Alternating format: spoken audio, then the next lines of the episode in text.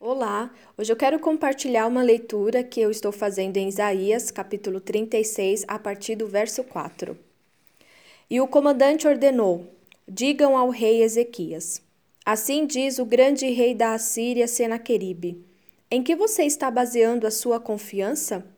Você acha que as palavras podem tomar o lugar da estratégia e da força militar? Em quem você confia para rebelar-se contra mim? Confiar no Egito é perigoso.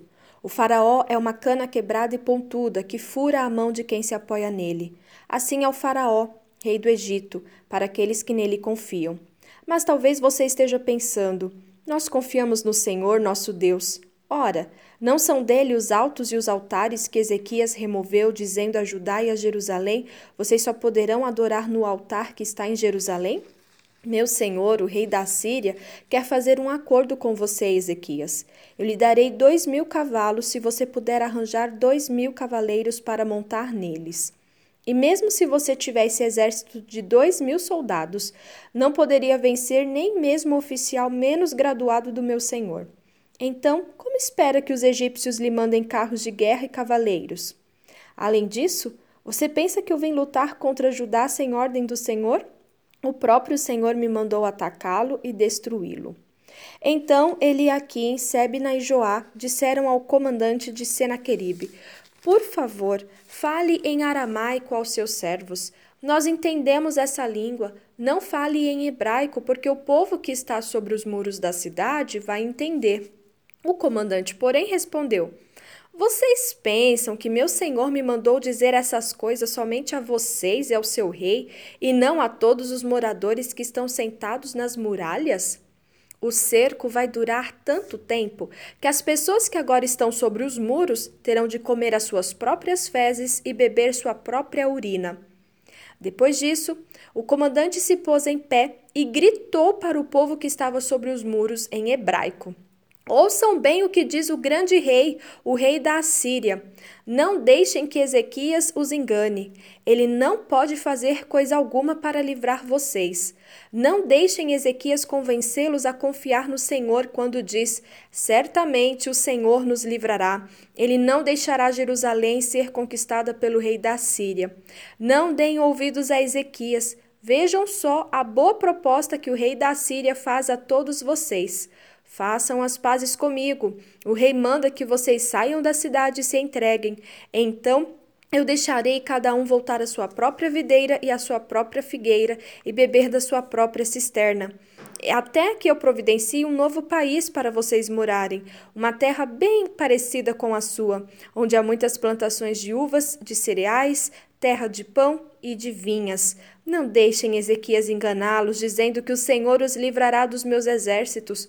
Por acaso alguns dos seus, algum dos deuses das nações conseguiu livrar sua terra das mãos do rei da Assíria?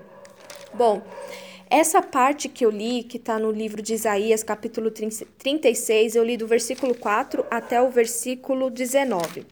Fala sobre a intenção de Senaqueribe de conquistar ali o reino que o rei Ezequias, né, e todo o povo hebreu. E Ezequias, ele estava firme e forte, dizendo que confiava no Senhor. Mas o rei Senaqueribe, que era o rei da Síria, todo o povo da Síria era um povo muito violento. O exército assírio era um exército totalmente agressivo e exterminador, totalmente violento. A própria história, é, além dos registros bíblicos, né, a gente estuda no, quando estuda história sobre essa parte violenta dos assírios. E aí, eles ficaram num lugar estratégico, num aqueduto, onde passava água, então eles estavam fazendo um cerco contra a cidade. E eles propositalmente falavam de forma que todo o povo compreendesse o que eles estavam falando. Então, ao invés deles falarem entre os soldados, né, entre os que estavam ali na liderança de cada exército, falar num idioma que só eles entendessem, eles propositalmente, intencionalmente estavam falando para as pessoas que estavam nos muros da cidade, para os hebreus ouvirem e ficarem totalmente preocupados, temerosos. E o que me chamou a atenção toda essa passagem, eu vou começar listando é que primeiro ele fala assim: você acha que as palavras podem tomar o lugar da estratégia da força militar? Que infeliz é o homem que confia na força do próprio braço, né? Então eu acredito sim que as palavras elas tomam o lugar da força militar, elas tomam o lugar da estratégia, porque quando Deus determina algo, pela sua palavra assim se cumpre. O mundo foi criado pelo poder da palavra. Deus nos deu autoridade em Jesus, é claro, né? Porque no nome de Jesus há autoridade sobre céus e terra, e é através da palavra que nós vencemos. Então, sim, a, a artimanha do inimigo. Olha só que interessante, ele conhece as armas que nós utilizamos. A nossa arma é a palavra. E ele usa essa estratégia de conhecer a nossa arma para fazê-la é, fazer com que a nossa arma se enfraqueça, com que a gente duvide da capacidade da arma que nós temos. Então não duvide. Lá em Efésios tem uma parte, Efésios 6, que fala sobre a armadura de Deus, e tem um momento que fala: pegue a espada, que é a palavra. Lute com a palavra. Por isso, medite na palavra para no momento de uma batalha você usar a palavra. Não confie na força do seu braço, não confie nas estratégias que aparentemente aos olhos naturais darão resultado, mas esse resultado pode ser dado provisoriamente. Eternamente o que vale é o poder da palavra, a palavra de Deus. Então confie na palavra de Deus. E aí, mais para frente, também uma coisa que me chamou a atenção é que o, ele fala que ele veio lutar a ordem do próprio Senhor. Então, foi o próprio Senhor que ordenou é, atacar a cidade lá dos hebreus e destruí-la. E que triste isso, né? Porque às vezes, o inimigo ele faz com que a gente entre num engodo, de certa forma, numa desconfiança, sabe, na falta de segurança em si mesmo. Quando eu falo do inimigo, eu falo de pensamentos ruins, eu falo de pensamentos contrários que não vêm da parte de Deus, que não são que aquilo que Jesus tem para nós, que são palavras de vida e de vida eterna, porque aí vem a palavra também que tem uma parte da Bíblia lá no Novo Testamento que diz, um dos meus versículos preferidos: Para onde eu irei, se só tu tens a palavra de vida eterna? Só Jesus tem palavras de amor, de consolo, de conforto, de esperança para nós. Então o inimigo, ele sabe de tudo isso. E ele usa o própria, a própria palavra para tentar fazer a gente enfraquecer. E aí, a, também o que me chamou a atenção é essa questão da. Agora me fugiu a palavra, mas é como se fosse uma peita, né? Tipo, é, geralmente os exércitos deviam conversar num outro idioma os comandantes, né? Para que aquilo ficasse assim num assunto só entre eles, para eles tent até tentarem resolver, entrarem num acordo, né? Fazerem uma aliança, mas intencionalmente e de uma maneira bem assim. É... Agora me fugiu a palavra, mas de uma maneira assim, bem. É, não é só artimanha, não, mas assim, tipo, de querer tirar vantagem e mostrar realmente eu vim aqui para dominar e eu falo do jeito que eu quero e é para todo mundo ouvir mesmo e botando medo geral para que o povo fique é, totalmente amedrontado.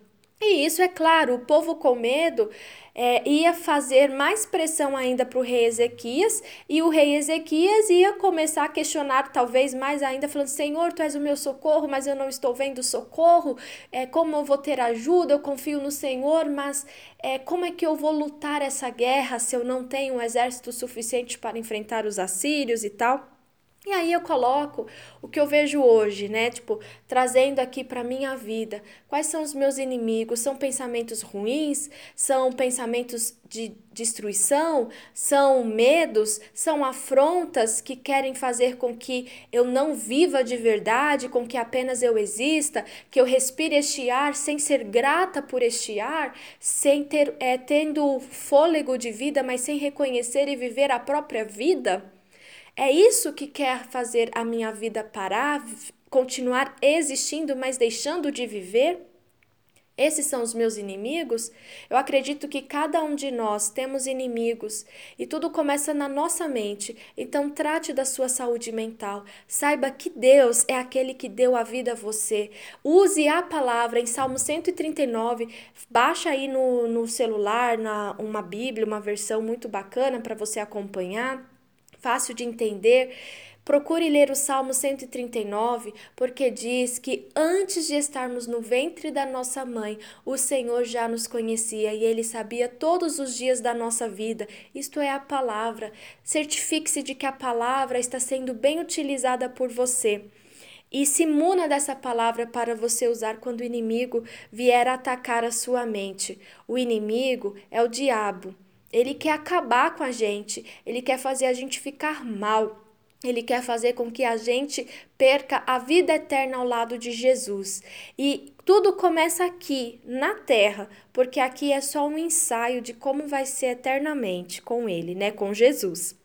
E aí, a, continuando essa história, ele é bem abusado, né? Acho que essa palavra que eu queria é, me lembrar.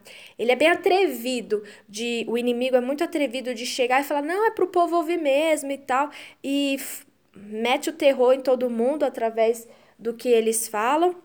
Afronta de novo, né, dizendo para o povo não ouvir o rei Ezequias, que estava confiando no Senhor, e pergunta, né, por acaso algum dos deuses das nações conseguiu livrar sua terra das mãos do rei da Síria?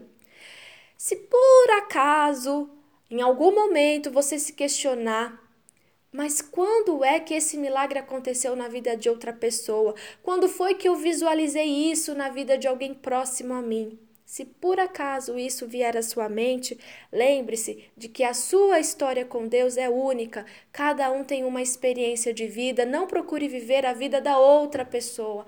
Cada um é um ser individual. A Bíblia diz Deus de Israel, Deus de Isaac, Deus de Jacó, Deus da Rebeca, Deus de José. Deus da Miriam. Fale aí seu nome, Deus meu, sabe? Aí você fala seu nome e se solidifique de que Deus, ele te ouve. Ele te ouve.